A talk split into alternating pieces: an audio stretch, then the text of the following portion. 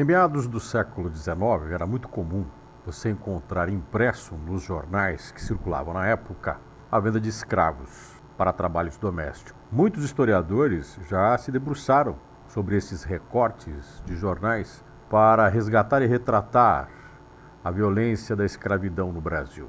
Pensar que alguém hoje publicaria, por exemplo, na internet, num site especializado em vendas, a oferta de um outro ser humano como escravo seria um absurdo, algo impensado.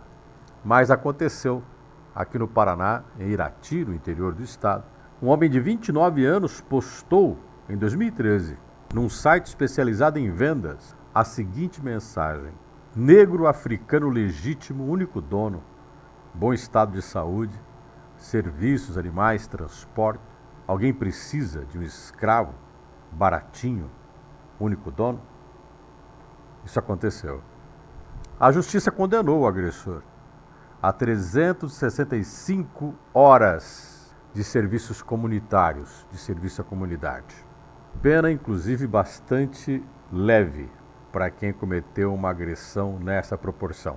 A defesa do agressor recorreu, falou que não se tratava de uma ofensa, mas de uma brincadeira, de que até aquele que foi agredido era amigo do agressor. As nossas práticas de preconceito ocorrem também muito nos círculos de amizade. Parece que a violência doméstica também passa pelo preconceito racial e a vida íntima tem muito disso. Agora, a agressão publicada, a agressão colocada nas redes sociais dessa forma, não se pode colocar embaixo do tapete.